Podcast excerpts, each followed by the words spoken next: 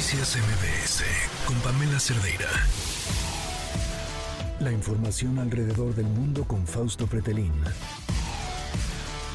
Fausto, ¿cómo estás? Muy buenas tardes. Gusto saludarte, Pamela. ¿Cómo te va? Muy bien. ¿Y a ti? Bien, muy bien. ¿Cómo lees toda esta tensión entre Israel y esta tregua y estos dos días más entre Israel y Hamas? Bueno, mira, eh, primero la gran pregunta sería, Pamela, eh, ¿qué ha pasado con los dos rehenes mexicanos?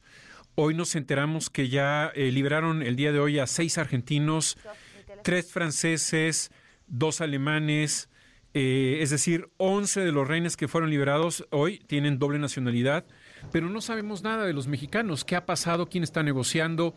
es obvio que de alguna forma pues debe de haber cierta eh, precaución a la hora de la negociación, pero eh, el día de ayer, si no me recuerdo, antier, eh, jamás avisó que iba a liberar a un ciudadano ruso que pasaba por ahí, lo secuestraron, pero dice jamás que como tiene una buena relación el presidente Putin con Palestina, pues de alguna forma tomaban la decisión para liberarlo. En el caso de México, ¿qué ha pasado? Eh, segundo punto, tu pregunta es importante en el sentido de qué va a ocurrir después de que concluya la pausa eh, que se ha extendido durante, más bien, se, va a extender por 48 horas más, es decir, martes y miércoles serán liberados otra cantidad de rehenes em, y también el triple del el número de eh, prisioneros palestinos que están particularmente en Cisjordania. Eh, y la gran pregunta es qué va a pasar, ¿no? Es decir, qué va a suceder a partir del jueves. Eh, hoy, de alguna manera, el primer ministro israelí dice que va a continuar su, su objetivo de destruir a Hamas. Pero aquí la gran pregunta es, eh, ¿y dónde queda la, diplomacia? La diplomacia de la Unión Europea con, con, con Israel, prácticamente los puentes de negociación están quemados, están en llamas luego de posturas distintas entre la presidenta de la Comisión Europea, Ursula von der Leyen, también el, alto representante de política exterior de la Unión Europea, Josep Borrell, tiene otras opiniones respecto a Ursula von der Leyen. Eh, ¿Qué decir de eh, líderes de la Unión Europea, por ejemplo, eh, Emmanuel Macron de Francia, en donde hay 8 millones de musulmanes viviendo en Francia, 700 mil judíos viviendo en ese país? Macron es muy cuidadoso, no puede tomar partido, no puede inclinar la balanza a favor de uno y en contra del otro porque se arma la guerra civil ahí en su país. Alemania abrazando a Israel por las deudas que tiene eh, respecto a la Segunda Guerra Mundial, el Holocausto, más de 6 millones de judíos asesinados de manera industrial. Eh, Italia, recordando al fascismo, también eh, Meloni, Giorgia Meloni, tampoco puede ser de alguna manera muy condescendiente con una de las partes. Entonces eh, uno eh, queda preguntándose quién, quién puede ser de alguna manera el líder o la lideresa que saque cabeza y que pueda sentar a una mesa de negociación a Netanyahu para ver lo que va a suceder después de que concluya la tregua dentro de 48 horas.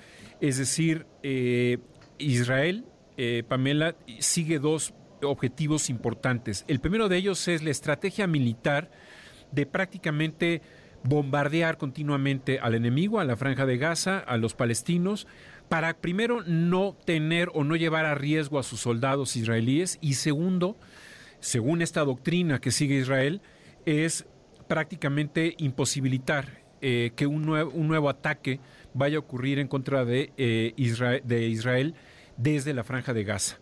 Y también da un tercer mensaje que es que los propios palestinos entiendan que jamás es el grupo terrorista, que los gobierna, prácticamente su gobierno vinculado con el terrorismo es uno de los que generó prácticamente o que provocó esta respuesta eh, de Israel. Pero es peligroso, Pamela, que ni la Unión Europea ni la ONU, que también ya tiene eh, los, los puentes quemados con la negociación con Israel, puedan servir prácticamente de negociadores eh, y solamente quede el presidente de Estados Unidos, Biden, del lado de Israel y del otro lado, bueno, algunos países árabes, pero en realidad sí preocupa quién puede negociar a través de, de Netanyahu, que tiene un gobierno de extrema derecha, ¿no?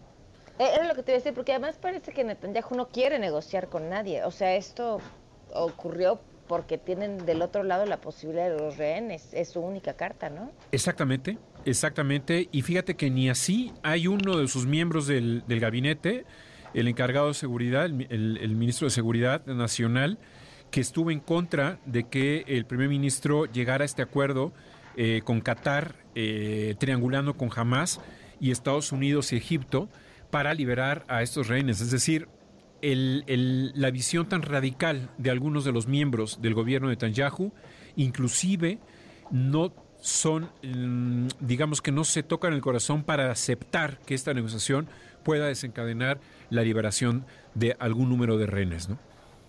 Claro. Híjole, pues a ver, a ver qué pasa después de estos dos días, ¿no? ¿Qué, qué esperas tú? Sí, bueno, pues mira, siguiendo lo que dice Netanyahu, espero que nuevamente continúe eh, bueno, más bien veo que va a continuar esta estrategia de bombardear. Eh, no es una esperanza, es un momento muy difícil. Pero aquí lo grave, Pamela, es que eh, el primer ministro se está olvidando que hay más de 8 millones de judíos alrededor del mundo y que se pueden convertir en blancos, son frágiles en el sentido de que el odio puede incentivar a, estos terroristas pues a, atacar, ¿no? ya lo hemos visto en algunos países a judíos inclusive también despertar el odio en contra de palestinos. Vimos en Estados Unidos el sábado que hubo un ataque en contra de tres estudiantes palestinos. Eh, y eso habla de un, eh, de un malestar que tiene el mundo, de una sensación de que esto va a parar mal, que no va a terminar eh, por las decisiones de Israel, no va a terminar o no va a concluir con atacar a la franja de Gaza, sino va a continuar, y no solamente en la franja de Gaza, ni mucho menos en, Cisjordania, en Israel, sino en algunas partes del mundo. Esto es lo más riesgoso, lo más peligroso. El odio hay que conjuntarlo con que la extrema derecha prácticamente ya está dominando Europa o prácticamente está amenazando con un amplio dominio. Eh, Francia todavía no lo es, pero es una de las primeras fuerzas políticas. Alemania no lo es, pero ha crecido la, extrema derecha. Hay varios países, inclusive los Países Bajos. La semana pasada, el país más votado es un país antimigrante, un país xenófobo, perdón, un partido xenófobo y eso pues eh, no es la mejor eh, no es el mejor la mejor fórmula en donde se comparte el odio con la extrema derecha. Híjole, eh, me, me, parece terrible y pues es lo que hemos estado platicando desde el principio, ¿no? Las, las decisiones de los tomadores de decisiones terminan afectando el, el, odio de la gente y teniendo consecuencias fatales sobre personas que ni la deben ni la temen. Sí, estar en cualquier otra parte del mundo completamente ajenos al conflicto. La sociedad totalmente vulnerable ante el terrorismo, porque hay que, hay que recordar que no es una guerra entre Israel y, la Franja de Gaza o jamás, es una batalla contra el terrorismo de Hamas por parte de Israel, pero es, es, una, es un combate asimétrico totalmente, eh, muy tecnologizado por parte de, Israel. Y otra cosa también aparte, eh, Pamela, es que también América Latina ya se está pintando de extremas derechas.